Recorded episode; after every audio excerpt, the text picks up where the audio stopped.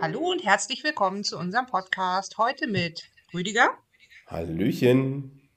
Markus Hallo. und mit mir, Martina.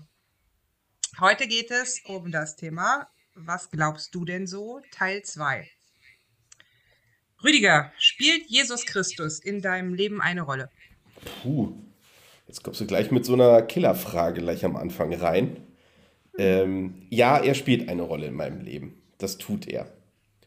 Und ich würde sagen, eine vielleicht so auf den ersten Blick nicht so eine große, wichtige Rolle, aber auf den zweiten Blick doch schon ganz schön, glaube ich zumindest von mir. Glaube ich zumindest. Ja. Ja. Er spielt eine Rolle. Markus, wie sieht es bei dir aus? Hat, hat Jesus eine Bedeutung in deinem Leben? Ja, auf jeden Fall. Mir geht es da ähnlich wie Rüdiger, dass man erst im ersten Blick sagen könnte, oh, ja, ist ja gar nicht so präsent. Aber im zweiten Blick auf jeden Fall sogar eine ziemlich wichtige Rolle. Ja. Jetzt haben wir es aber spannend bei dir- gemacht, oder? Wie sieht es bei dir selber aus, Martina? Naja, ich will mal versuchen, also ihr habt meine Fragen ja sehr korrekt beantwortet auf das, was ich gefragt habe.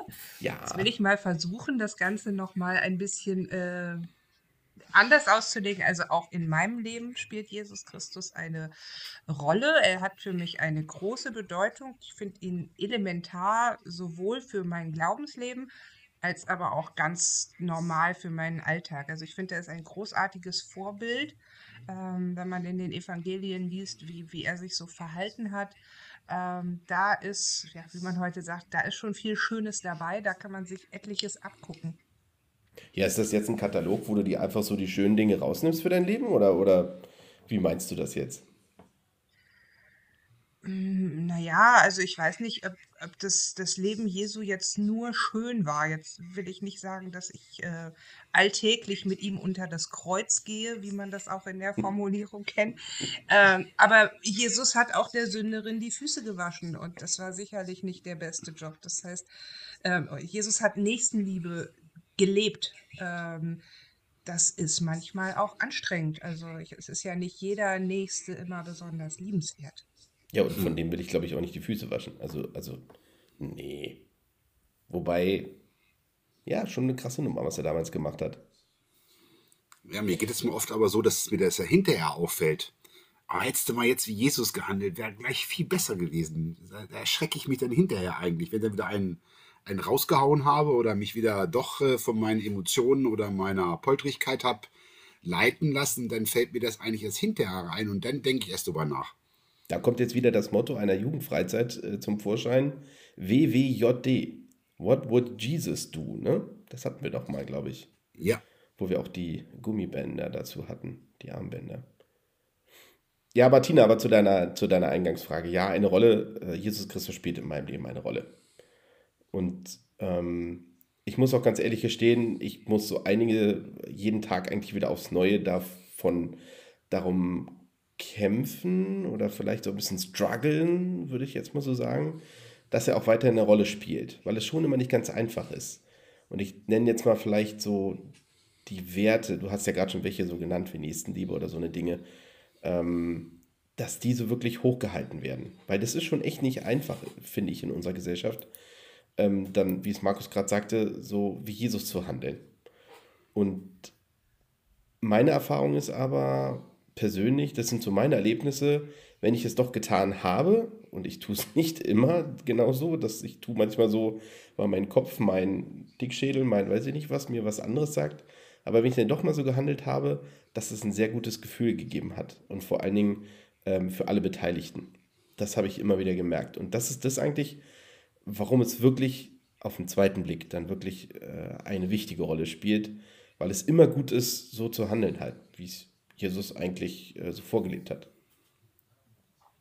Ja, ich fand jetzt gerade gut, wie du gesagt hattest, dass es auch für die anderen ein gutes Gefühl ist. Ich finde es immer total interessant, wenn man dann das wirklich geschafft hat, so wie Jesus zu handeln und dann die anderen also so aufmerken sagen, oh, was war jetzt? Das ist ja gar nicht so, so typisch der typische Markus oder der typische XY, sondern so, äh, das finde ich total mega interessant und sie sich da auch dann teilweise auf ansprechen.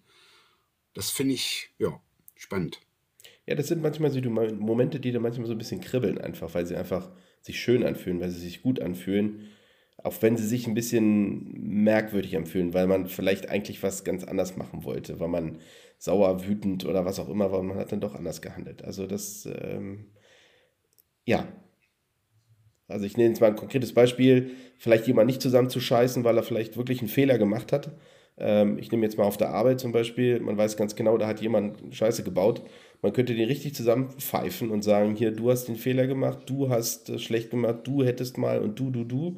Nee, nicht in die, äh, nicht da drauf zu kloppen und zu sagen, ähm, das ist kein Ding von du, du oder dir, sondern das ist halt ein gemeinsames Ding. Da haben wir alle zusammen halt äh, vielleicht nicht drauf geachtet und das ist nicht dein Fehler alleinig, sondern ihn einfach da ein bisschen auch rauszunehmen, sondern ähm, auch in Schutz zu nehmen, diejenige Person ähm, und das vielleicht auch gemeinsam anzugehen und nicht draufzuhauen auf die Person, sondern ähm, auch zu sagen, naja, vielleicht hätte ich das ja auch aufpassen können. Also so ein bisschen ähm, über diese Schiene ranzugehen, den anderen leben zu lassen und äh, nicht den Fehler bei den anderen zu suchen, sondern vielleicht hat man ja selber auch einen Fehler gemacht. Vielleicht hat man selber das verkackt sozusagen und mal darüber nachzudenken. Und äh, das sind so die Dinge, äh, die wirklich dann äh, einen Einfluss haben. Wobei, also das, was du jetzt gerade sagst, ziehe ich nicht eins zu eins aus dem Leben Jesu. Da äh, finde ich den Aspekt wichtiger, dass Jesus äh, den Fehler schon auch gesehen hat, den Fehler auch verurteilt hat, aber nicht den Menschen. Also äh, Jesus war nicht der Freund der Sünde, sondern der Freund der Sünder. Und ich glaube, das macht nochmal einen Unterschied. Ich kann auch zu meinem Nächsten sagen, du, das, was du da gerade gemacht hast, das war einfach verkehrt.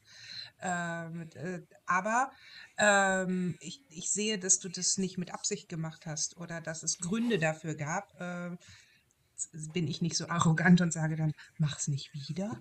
Äh, aber also das, das wäre so, so die, die Schlussfolgerung, wirklich auch zu sagen, hier, das ist da nicht richtig gelaufen. Ähm, aber ich verurteile dich deswegen nicht. Ja, das ist so äh, für mich erstmal ähm, der erste Ansatz schon zu sagen, ähm, wie würde Jesus handeln. Ja, das sagt sich vielleicht so leicht, äh, aber damit hat schon den ersten Impact auf mein Leben und auf mein Verhalten. Und, und das meine ich eigentlich damit. Und ja, du hast aber recht, das ist dann, ähm, ein Fehler ist ein Fehler, genau. Ähm, aber wie gesagt, vielleicht hätte ich auch den Fehler selber gemacht oder halt genau den anderen nicht zu verurteilen. Ähm, ich glaube, da liegt einfach auch schon ein ganz wichtiger Schlüssel drin. Ja, ähm, absolut. Aber Jesus war eben auch absolut deutlich im Aufzeigen der Fehler. Und ich, ich glaube, da können wir ähm, vielleicht uns noch ein bisschen besser entwickeln. Also nicht überall die Fehler aufzeigen, aber auch mal klar Stellung beziehen und sagen, dieses Verhalten ist einfach falsch. Das ist, das ist Sünde, das ist nicht Gott gewollt, das ist, das ist einfach ein falsches Verhalten. Ähm, auch das ist ja was, was Jesus gemacht hat, dass er darauf hingewiesen hat. Ich finde es interessant, weil es ja eigentlich, nee, es ist ein ganz klares Schwarz-Weiß in dem Fall, wenn er das wirklich so aufzeigt, ne? Was Absolut. ja sonst normalerweise, naja, es ist sonst ein bisschen, oh, eigentlich sonst gibt es immer ein bisschen Graubereiche eigentlich, ne? Aber hier ist es ganz klares, ähm, das ist nicht so richtig. Also das ist nicht richtig so. Ja. Aber er hat es gesagt gehabt, ohne zu verurteilen. das finde ich daran find faszinierend. Ja, der Ton macht die Musik, ne? Genau, der Ton macht die Musik, genau richtig. Das ist das Entscheidende. Er hat jetzt nicht, oder du bist jetzt, äh, du bist jetzt der Arsch oder irgendwas und hast da was für einen Kack hast du da denn gemacht, sondern er hat wirklich nur gesagt, okay, das und das ist zwar falsch, aber ich habe dich trotzdem lieb, ne? Ja, das ist ich so als Mensch man könnte sich, glaube ich, auch über manches immer so aufregen und tun und Mensch, warum macht der denn das nicht? Und der könnte doch eigentlich und warum meldet der sich nicht oder weiß ich nicht was, aber ähm, ja, ist dann dennoch halt den Menschen zu sehen, der dahinter steckt, die Seele, die dahinter steckt, die ähm, das finde ich immer ganz interessant dabei, wie das, also für mich ist das bis heute total revolutionär eigentlich, was Jesus da immer mit seiner Art und Weise und Sichtweise auch dann immer dort gezeigt hat. Also schon von Anfang an. Und vor allen Dingen Mut auch, ne? Also ich meine, der hat auch schon ganz schön rebelliert, wenn man das so sieht, ne?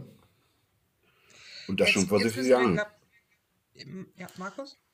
Ich sag, und das schon so vor so langer Zeit, ne? Vor so vielen Jahren eigentlich schon. Ne? Eigentlich tagesaktuell vor so vielen Jahren, ne? Ja. Ähm, ich habe irgendwie das Gefühl, wir müssten jetzt nochmal so ein bisschen zu dem Punkt kommen, wer, wer ist denn Jesus überhaupt? Also über wen reden wir denn da gerade die ganze Zeit? Ach ja, stimmt, da war ja was. Ja.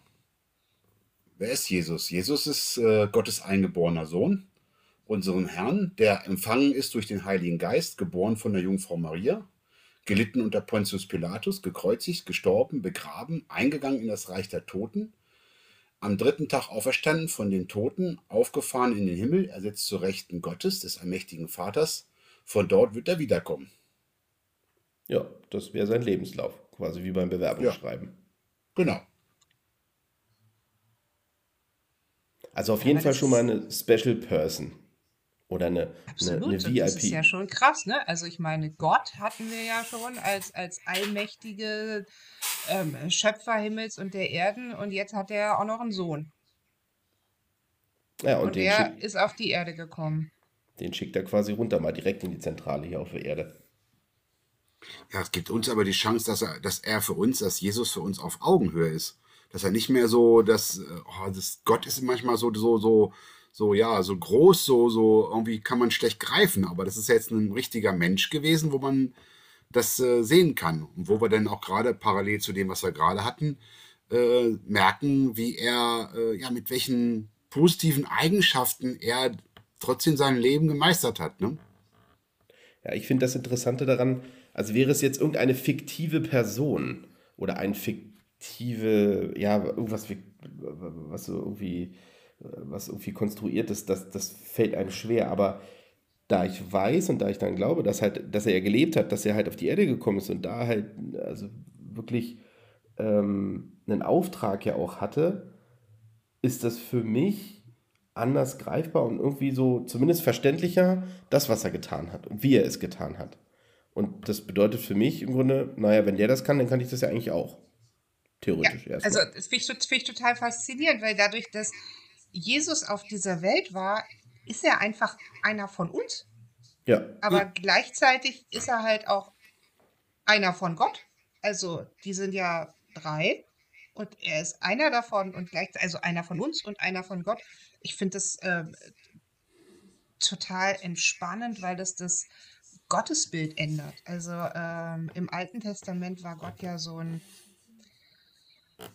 allmächtiger, relativ ferner, manchmal etwas rachsüchtiger Gott. Und jetzt kommt er als Teil auf die Erde und wird einer von uns und dementsprechend ähm, hebt er das, hebt Jesus das Verhältnis vom Menschen ähm, auf Augenhöhe zu Gott.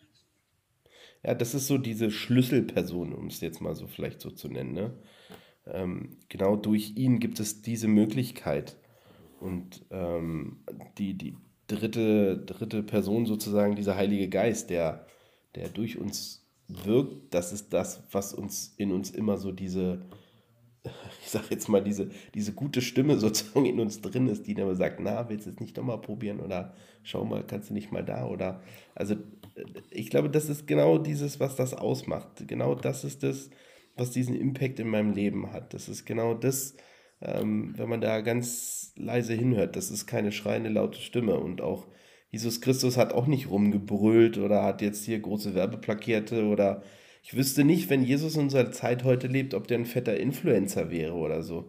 Das wüsste ich, ich, ich glaube es nicht. Also von daher ähm, finde ich, ist es, bestätigt es aber nochmal. Er ist so ein, ge- eigentlich ist er ein normaler, stinknormaler Mensch gewesen, ein Spießbürger, so nach dem Motto halt, ne?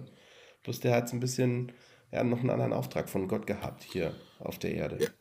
Und er hat klare, er hat klar, er hat klare Prinzipien gehabt, ne? Wenn du da allein den, an den Tempel nimmst, da, wo er da aufgeräumt hat und sagt, hier, das gibt's hier nicht und sowas alles, ne? Und für mich ist, ja genau, Prinzipien. Ähm, für mich gibt es eine Schlüsselszene, die mich seit den letzten Monaten auch total bewegt ist, dass er auch geweint hat. Also das ist so, das macht ihn noch mal mehr zum Menschen. Ne? Er hat ja vieles auch gemacht. Er hat Partys gerockt, weil er halt aus Wasser Wein gemacht hat. Er hat Leute wieder, dass sie wieder sehen konnten und auch, äh, genau, wie war das? Er hat Blinde lahm gemacht. Ach nee, andersrum. Aber, ähm, also. Blinde der, wieder sehen und Lahme wieder gehend. Genau, richtig. ähm, also er hat quasi krasse Dinge gemacht, aber auch dieses, dass er so bitterlich geweint hat, weil er halt einfach enttäuscht worden ist von seinen Bros sozusagen, ja, von seinen Jüngern.